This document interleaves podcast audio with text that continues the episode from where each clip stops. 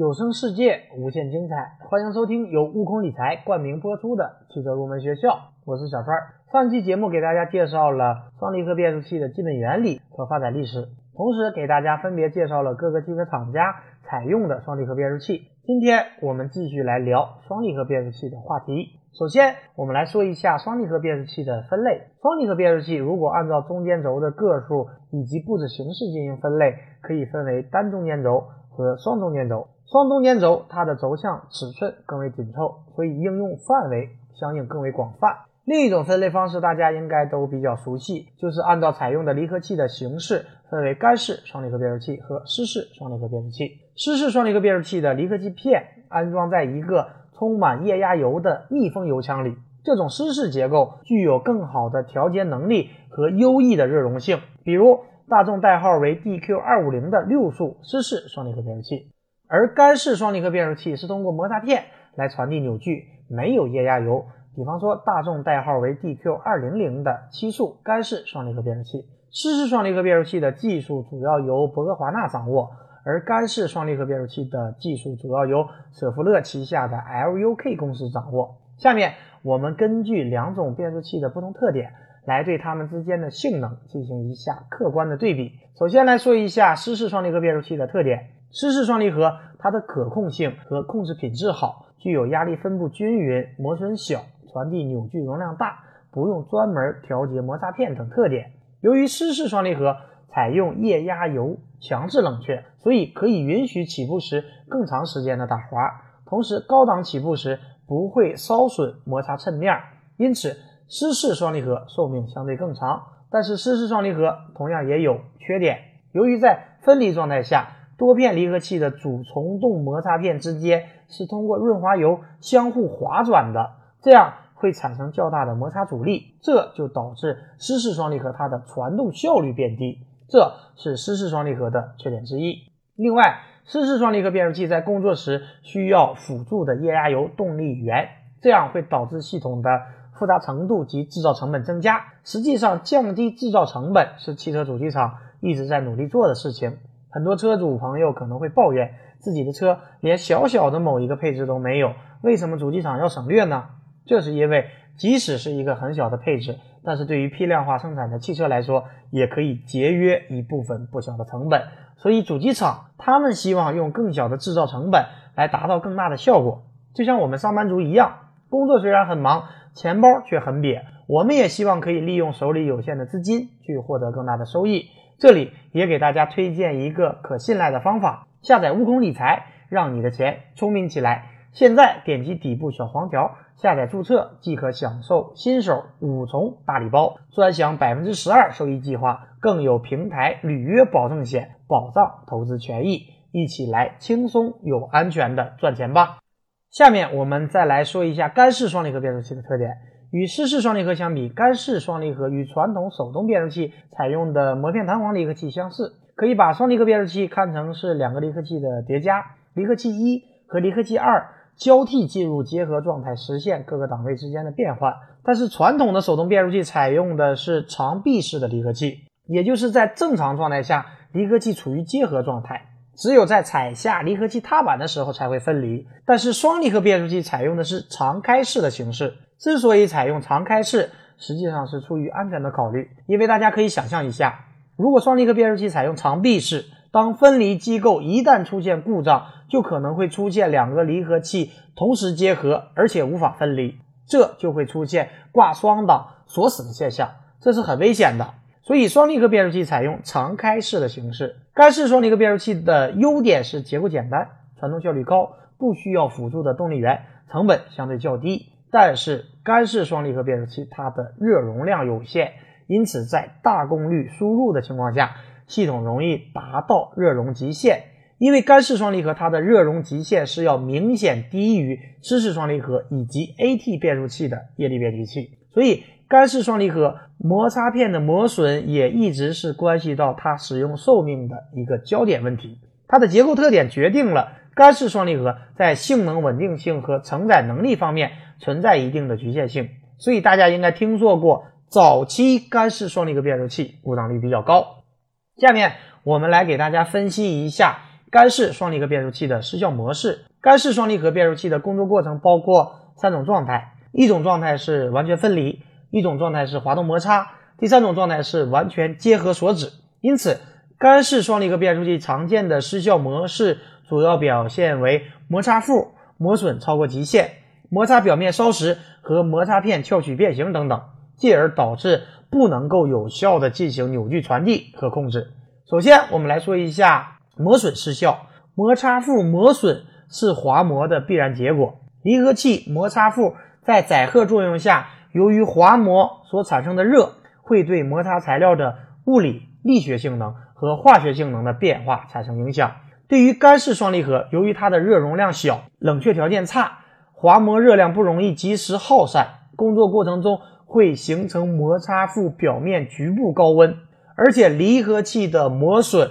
随着工作表面温度的升高而增大。根据实验数据表明，当摩擦表面平均温度低于二百五十摄氏度时，磨损率比较低；但是当摩擦表面平均温度超过二百五十摄氏度以后，磨损率会随着摩擦表面平均温度的升高而呈规律增长，使摩擦副传递的摩擦力矩失去稳定性。而且，随着摩擦片的不断磨损，摩擦片的总厚度减小，压紧力会减小，离合器传递的摩擦力矩会产生急剧抖动，造成离合器频繁打滑。打滑就会影响到动力的可靠传递，同时频繁的打滑又使摩擦片的温度升高，导致摩擦片磨损更加严重，造成一个恶性循环，使摩擦片早期失效。第二个，我们再来说一下热变形失效。离合器在滑磨过程中，压盘只有一个面受热，在压盘摩擦表面和其他自由表面之间会产生明显的温差。这种温度分布不均匀，在压盘摩擦表面附近就会存在非线性热应力分布，与压盘所受的压力合成，将导致离合器压盘的散状变形，从而对离合器扭矩传递能力和使用寿命产生影响。另外，变形以后，由于变形的存在，会使得在转动的过程中产生偏摆，进而导致离合器结合时发抖和磨损不均匀。第三个失效模式是摩擦片烧蚀失效。目前干式离合器使用的摩擦材料工作临界温度大约在四百摄氏度，超过这个温度，摩擦片将会因烧蚀碳化，表面变得疏松，出现裂纹、胶合等等现象，进而损坏。结合上面我们所讲的内容来给大家做一个总结，对干式和湿式双离合变速器做一个详细的性能对比。第一点，湿式离合器工作环境对外全封闭。免受外界湿度、粉尘及内部机油的影响，所以工作性能相对稳定。第二点，湿式离合器摩擦副间有油膜的存在，结合过程为混合摩擦状态，结合过程比较平顺。第三点，湿式离合器冷却散热效果好，特别是在频繁结合和半结合工况，散热效果明显好于干式离合器，使用寿命一般为干式离合器的三到四倍。第四点。湿式离合器磨损更小，使用寿命期间一般免调整。第五点，湿式离合器结构要比干式离合器复杂，价格高于干式离合器。第六点，干式离合器只能轴向布置，结构尺寸比较大，在离合器片磨损以后需要定期的更换摩擦片。第七点，干式离合器没有强制冷却系统，功率损失小。而湿式离合器由于油的作用不能彻底分离，会产生功率损失。下面我们就以大众公司的 DQ 二五零湿式双离合和 DQ 二零零干式双离合为实例，来给大家进行一下对比。从热负荷能力来看，DQ 二五零湿式双离合要高于 DQ 二零零干式双离合。从这一点上看。湿式双离合更有优势。从负载能力上看，DQ 二五零湿式可以承受三百五十牛米的扭矩，而 DQ 二零零干式可以承受的是二百五十牛米。从这一点上看，湿式双离合更有优势。而从辅助动力源上看，DQ 二五零湿式需要设置辅助的动力源驱动液压油，而干式的双离合则不需要辅助的动力源。从这一点上看，干式双离合更有优势。而从扭矩滞后上看，DQ 二五零湿式是有扭矩之后的，而 DQ 二零零干式双离合则没有。从这一点上看，干式双离合更有优势。从传动效率上看，DQ 二五零湿式传动效率为百分之八十五，而 DQ 二零零干式的传动效率为百分之九十一。从这一点上看，干式双离合更有优势。相信通过上述的对比，大家可以对干式双离合和湿式双离合有一个更客观公正的对比和评价。下面来给大家介绍一下双离合变速器在设计时的几个关键技术。第一个关键技术就是散热问题。由于两个离合器都要滑膜产生大量的热量，所以双离合变速器摩擦片材料的选择、摩擦材料的耐磨性和摩擦系数，以及摩擦面的油槽设计形式。是双离合变速器需要解决和不断优化的一个关键问题。这里给大家介绍几个控制离合器温度升高的方法。控制温度升高，就要减小离合器的滑膜功。我们记得在起步过程中，离合器的滑膜程度通常要比换挡过程要大，因此在汽车起步时，需要对离合器进行起步控制，保证起步过程离合器结合的平顺性，同时延长离合器使用寿命。并且减小发动机的转速波动，所以为了减小起步过程中滑膜功导致的温度上升，双离合变速器可以采用两个离合器同时传递起步扭矩的控制策略，也就是起步时同时挂上一档和二档，两个离合器同时结合，这样可以减小每个离合器上的滑膜功，使两个离合器具有基本相同的寿命，而且外形尺寸基本保持相同。根据路面条件和起步意图设定离合器一的滑膜率值。当达到该值以后，一个离合器分离，另一个离合器继续结合，完成起步过程。第二个控制温升的措施就是增大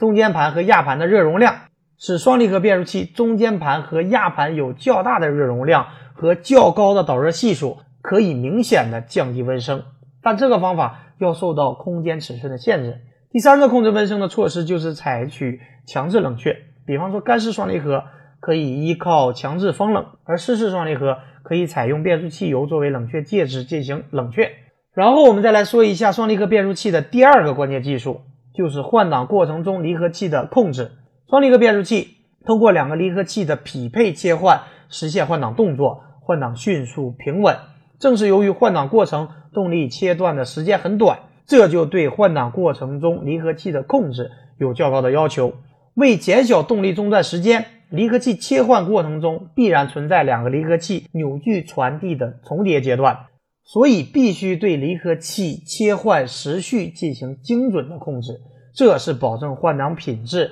和离合器工作寿命的关键。如果切换时间控制不当，可能会造成两个档位之间互锁干涉及换挡冲击，造成离合器滑膜。直接影响离合器的分离结合特性和寿命。那么最理想的换挡特性应该是这样的：换出档离合器扭矩逐渐降低的同时，换入档离合器扭矩应同步增加，使两个离合器扭矩之和等于发动机扭矩。所以在换挡过程中，如何控制好离合器分离结合的配合时序，是双离合变速器又一个关键技术之一。双离合变速器的第三个关键技术就是关于换挡冲击的控制。影响换挡冲击的第一个因素就是油压的调节。如果油压低，离合器传递的转距不足，会产生打滑，换挡时间过长，甚至无法换挡，产生的热量会烧损离合器。相反，如果油压过高，离合器结合和滑膜的时间短，就会产生冲击。第二个因素是换挡时间的长短，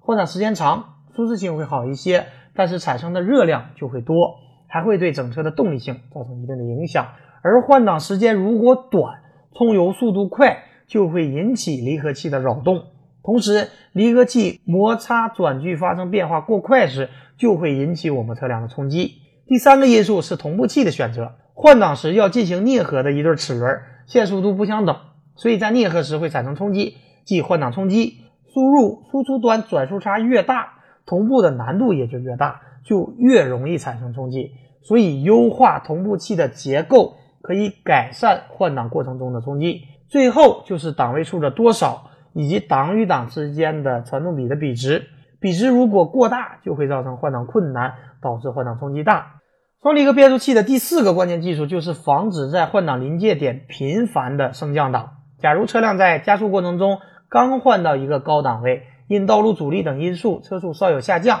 并在换挡临界点左右摆动，控制系统必须能够根据车速。发动机油门开度信号及其档位状况，决定是降档还是维持档位不变，防止出现两个离合器及操纵机构频繁切换的这样一种情况。好的，以上就是本期节目的全部内容。下一期节目我们将继续来跟大家讲双离合变速器。节目最后提醒大家，月初刚发工资，别忘了戳底部悬浮小黄条，下载悟空理财，让你的钱聪明起来。我们下期节目再会。